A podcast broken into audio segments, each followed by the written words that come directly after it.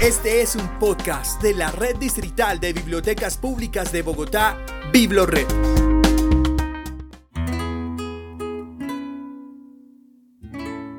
En la cultura colombiana existe una comida que se prepara de diferentes maneras en cada región del país, pero en todas partes se hace con algunas técnicas en común y utilizando diferente tipo de maíz. Les hablo de la arepa alimento por excelencia en varios lugares de Latinoamérica que es hecho por las abuelas, aquellas que nos enseñaron el arte de amasar.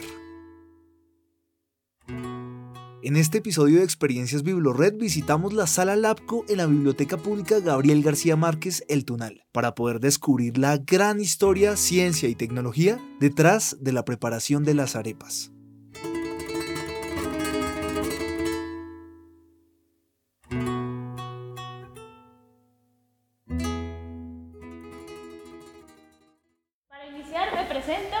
Diana Ramírez, yo soy la mediadora de esta sala.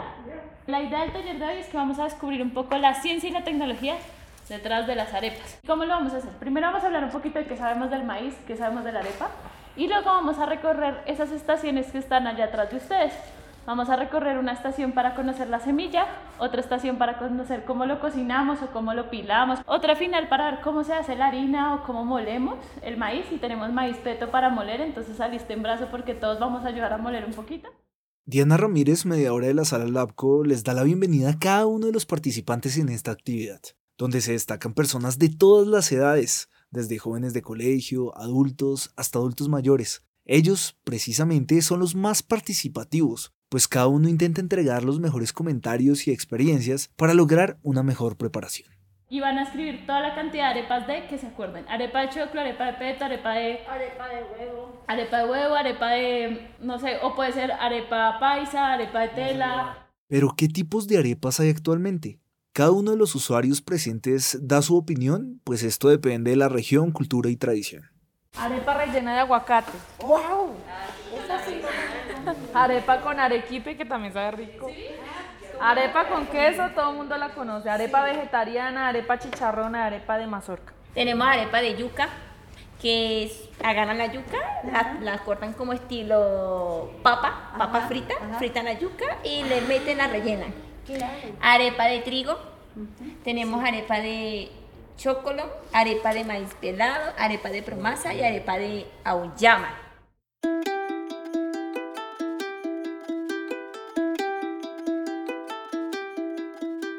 Esta masa redonda hecha de maíz se consume en América Latina con diferentes nombres, como las populares gorditas llamadas en México o las pupusas en El Salvador. Sin embargo, los dos países que levantan siempre la mano al preguntar de dónde se originó la arepa son Venezuela y Colombia. Diana les aclara a los presentes que este alimento existió desde antes de la llegada de los españoles a América, pues los indígenas en ese entonces cocinaban muchos alimentos elaborados con maíz, que era la base de su dieta.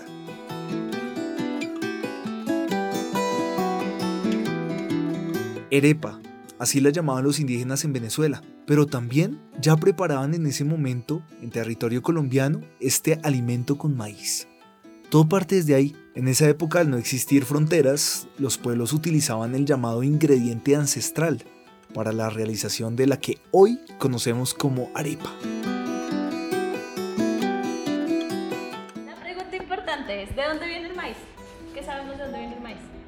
de, la, tierra. ¿De, la, tierra? ¿Y de qué viene? o sea, ¿alguien ha visto? Listo, de la mazorca, ¿cierto? Entonces el maíz viene de la mazorca. Y esa mazorca da unos granitos. Esto es maíz pira. ¿Ustedes han imaginado que el maíz pira viene de mazorca? Sí. ¿Sí? Claro, ¿Sí, ¿cierto? claro, todos los maíces. Todos los maíces vienen de mazorca. Es que hoy hubo un compañero que se sorprendió de que el maíz viniera de la mazorca. Entonces, acá tenemos dos tipos de maíces para invitarlos a que cojan unas de las semillitas. Quería traer más, pero estuvo un poco difícil. Este es maíz peto arroz. ¿Y el maíz peto o maíz arroz? Es maíz peto o maíz arroz, que es el blanquito. Entonces, para que cojan, si quieren, cojan las miren las semillas. hace muchos, muchos años no existía el maíz como lo conocíamos. Hace muchos, muchos años, muchos, muchos, antes de que pues llegaran los españoles acá, la versión original del maíz era esta. Esta era una mazorca de maíz. Como lo explica nuestra mediadora, el maíz evolucionó, mutó, no es el mismo que utilizaron nuestros ancestros, a los tipos de maíces que existen hoy en día, que son muy diferentes. Unos parecidos, por supuesto, pero la mayoría son diferentes. Fueron los españoles quienes hicieron desaparecer y aparecer características de este alimento. el maíz es una planta que se cree que su primera planta estuvo acá en Mesoamérica, o sea, en todo lo que es Centroamérica y Sudamérica, y que los indígenas lo que hicieron fue seleccionarla por millones de años. Se imagínense una cultura que primero dijo, uy, estas mazorcas chiquiticas no tanto, vamos a coger las medianitas. Entonces fue cogiendo las medianitas. Luego después dijo, bueno, cada vez que el grano estuviera más grande fue cogiendo esas semillas y esas eran las que sembraba. Con el pasar de los años llegamos a tener mazorcas con una semilla más grande. Entonces esta es la primera tecnología que usó el ser humano para modificar su entorno, que fue seleccionar semillas. Entonces desde la selección de la semilla pudimos tener maíces que sean así tan duros y tan chiquititos como el maíz pira, a maíces que son más blanditos y como más claritos, como el maíz peto, a maíces morados y maíces de distintas variedades. Acá vemos como casi unas 10 variedades de maíz distintas. Entonces, la variedad se dice que fue enorme, pero que cuando llegaron los españoles, ellos tenían como un prejuicio con lo que era de color. Entonces, toda verdura, toda fruta, toda semilla que era de color, la erradicaban. Entonces, por ejemplo, el maíz morado lo prohibieron y solamente seleccionaron mucho los maíces claros y amarillos. Entonces por eso son los maíces más populares. Pero resulta que los maíces morados tienen muchos más nutrientes y son mucho más buenos como medicina que los maíces blancos o amarillos.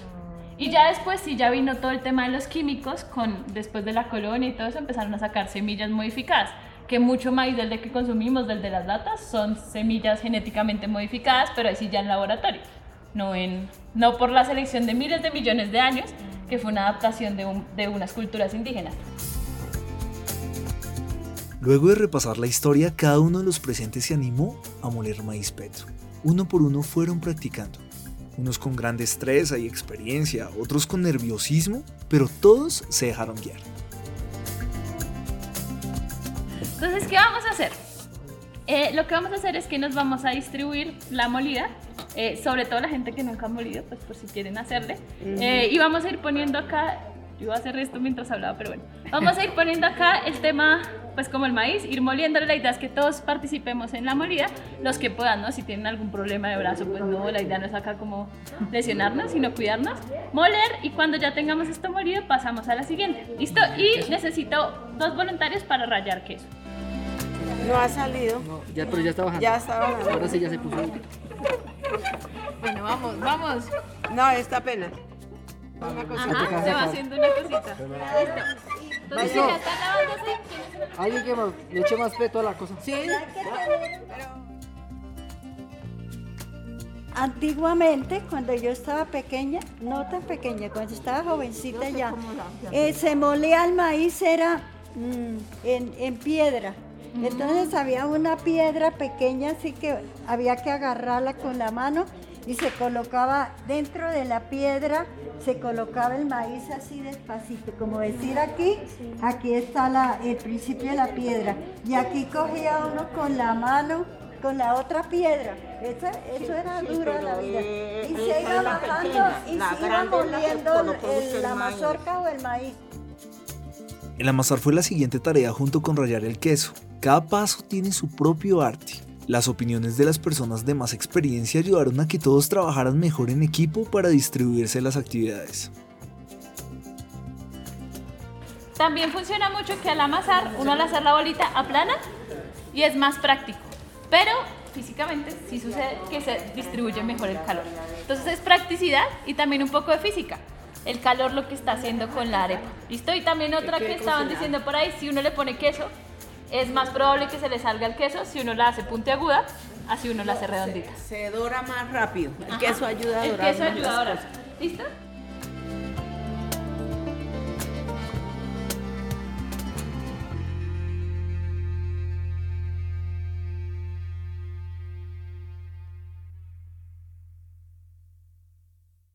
Ya solo restaba esperar que la masa se cocinara y se convirtiera en arepas. Mientras tanto hablamos con Emilia Saraza, la usuaria con mayor experiencia que ayudó a coordinar a todos sus compañeros y participó en esta actividad. Ella nos contó cómo se siente en la sala Labco de la Biblioteca Pública El Tunal. Aquí en esta sala he gozado muchísimo porque esta actividad que estamos haciendo, ojalá muchísimas personas se enteraran y pudieran asistir. Es un ratico, sobre todo para mí que tengo ya 86 años, es un ratico muy satisfactorio porque yo aquí me distraigo mucho y, y la gozo, la gozo. Emilia nos habló lo que significa para ella la arepa como alimento y el hacer arepas. Es que el maíz para mí, yo desde que estaba pequeñita me relacioné con el maíz, porque la casa, como yo soy campesina, a mucho honor, entonces era envueltos, arepas, mazamorra, eh, es decir, el maíz lo usábamos bastante. Y, y el maíz, yo sé las propiedades que tiene el maíz, que tiene muchísimas propiedades. Aunque le encantan las arepas, doña Emilia tiene su favorita. Casi todas, pero la arepa es la sencilla, la que se hace de maíz peto, pero que se le coloca bastantico queso o cuajada por dentro y eso queda esa arepa deliciosa.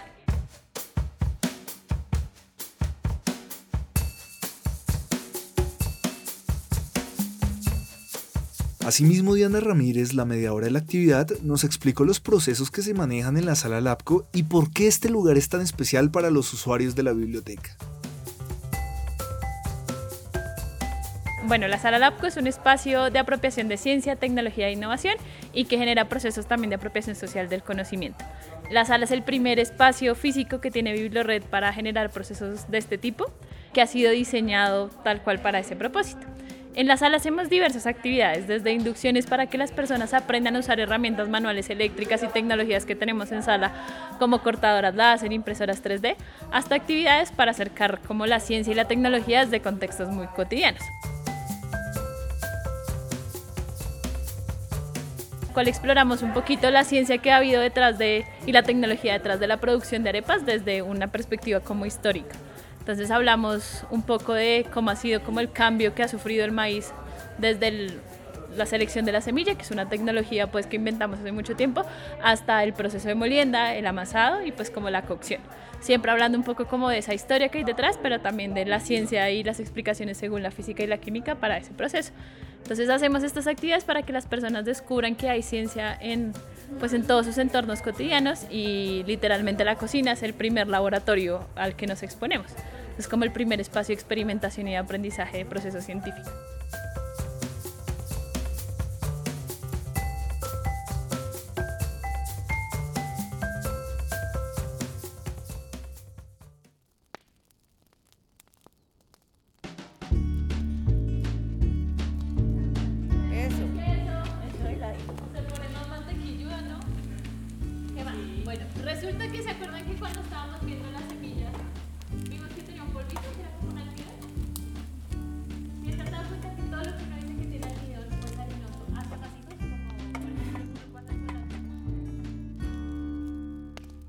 El sonido de la brasa y el olor fresco a arepa de peto convocó a todos los usuarios, usuarias, la mediadora y a mí a probar estas deliciosas arepas, luego de conocer un poco de su historia y los secretos científicos detrás de su realización.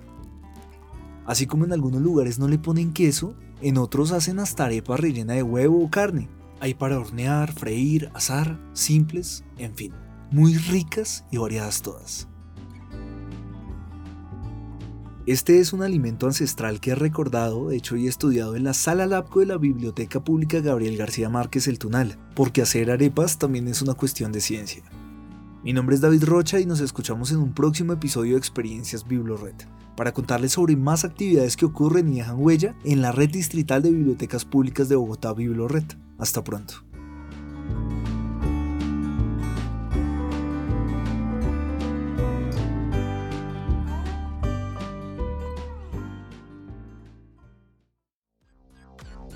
Escucha y descarga todos nuestros podcasts y contenido de audio en la sección Biblored Podcast en www.biblored.gov.co.